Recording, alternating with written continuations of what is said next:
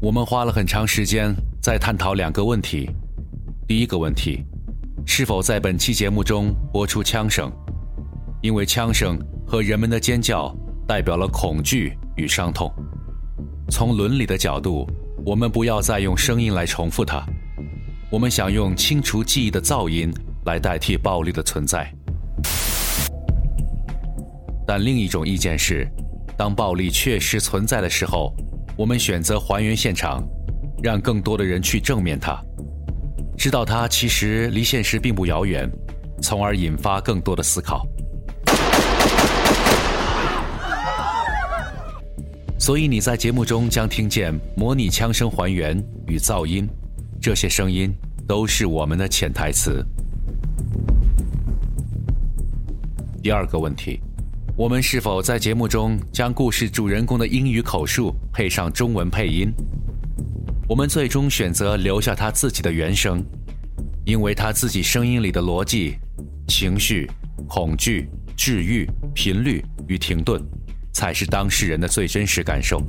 When we got about fifteen minutes into the movie, there was a a hissing sound, and it looked like something.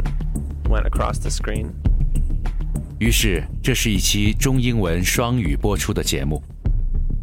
Page Seven，蝙蝠侠枪击案。That wasn't a policeman that came up behind you. That was a security guard acting on his own. So just calm down. Would you tell me who you are? Hi to the listeners of Page Seven. My name is Ethan Rodriguez Torrent. I'm 25 years old. I'm from Connecticut. I live in New Haven, Connecticut. Page seven 的听众们，我是 Ethan Rodriguez Torrent。我二零一三年从耶鲁大学东亚研究系拿到了本科和硕士学位。我二零一零年到二零一一年在北京语言大学和中央民族大学学习。我是美国二零一二年蝙蝠侠首映式枪击案的见证者和生还者。我亲身经历了那场可怕的事件，当时我就坐在放映厅中间的位置，和我的两个朋友，他们其中一个脸部中枪，其中一个被子弹击中了脖子，我毫毫发无损，躲过一劫。I was biking across the country with uh, my best friend. We've been friends since um, probably middle school. And we had biked about 3,000 miles um, from the east coast of the US.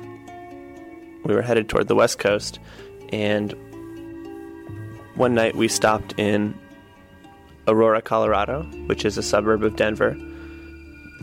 And uh, we stopped to visit a friend of mine. Um, who I hadn't seen in several years, but she had heard that we were on this bike trip, and so she she said that we should um, when we stopped by we should say hi.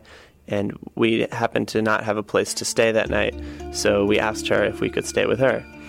Um, and she agreed, so we stayed with her family, uh, who were wonderful, and we decided it would be a nice thing, a nice way to say thank you, um, to take her to a movie. It was the premiere night of the of Batman: The Dark Knight Rises, and we found tickets at the 12:05 a.m. showing uh, at a theater near her house. So we all went to the theater, and when um, when we got about 15 minutes into the movie, there was a um, a hissing sound.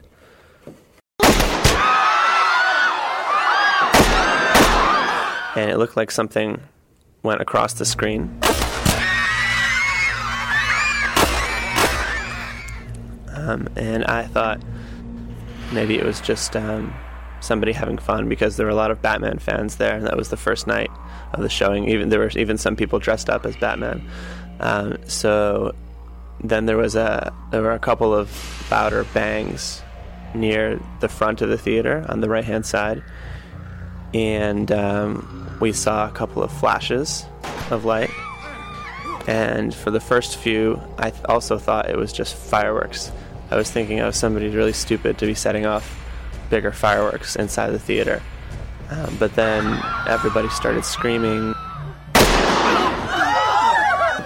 and people started getting down, and I realized that there was somebody shooting inside the theater.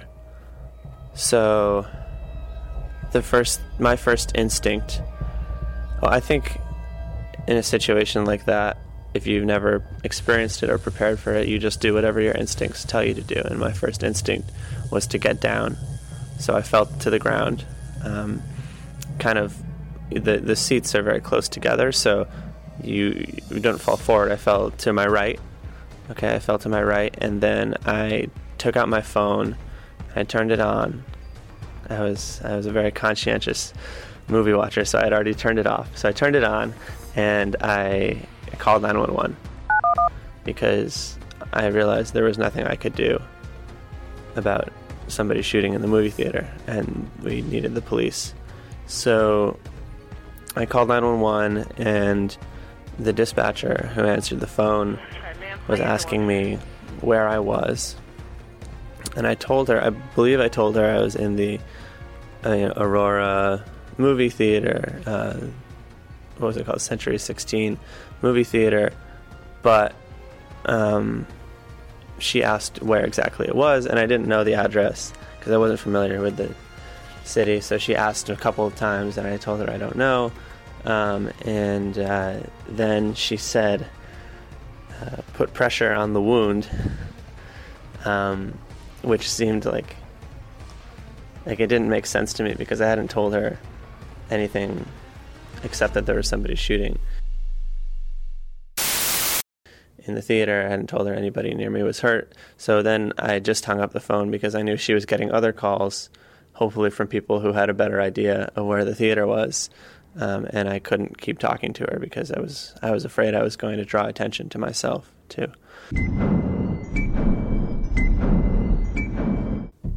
Once I hung up the phone and threw it on the ground, I turned to my friends. So the way I was, we were seated in the theater. We were about halfway up, a little more than halfway up uh, from the screen, and kind of right in the middle.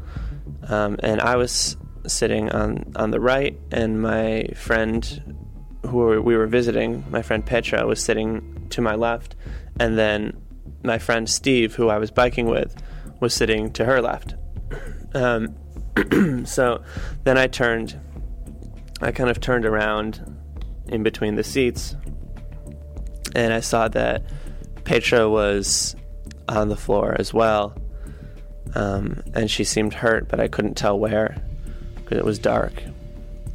Um, and it was very confusing too because the the movie was still going on. Nobody had turned off the movie, um, so there were a lot of sounds and you know light and dark mixed together. And um, I saw that she was hurt, and I thought I don't want to move right now because I don't want I don't want to get up and get shot. I didn't know if the shooter was still shooting or not because the, the sounds are very confusing from the movie. And there was shooting in the movie too.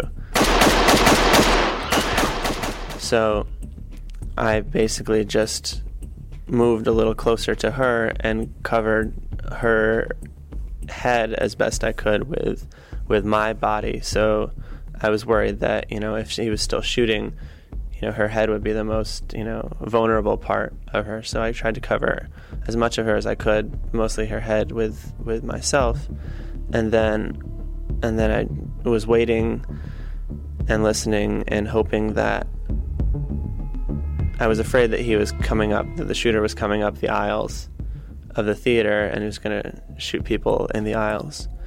But I didn't want to get up until finally, actually, somebody turned the movie off. So the lights came on in the theater. And then I thought, well, now we'll definitely be seen. You know, we can't hide anymore. Um, so it's time to get up and go and take our chances. So I asked Petra if she um, could stand, and she said she th- she she said I think so.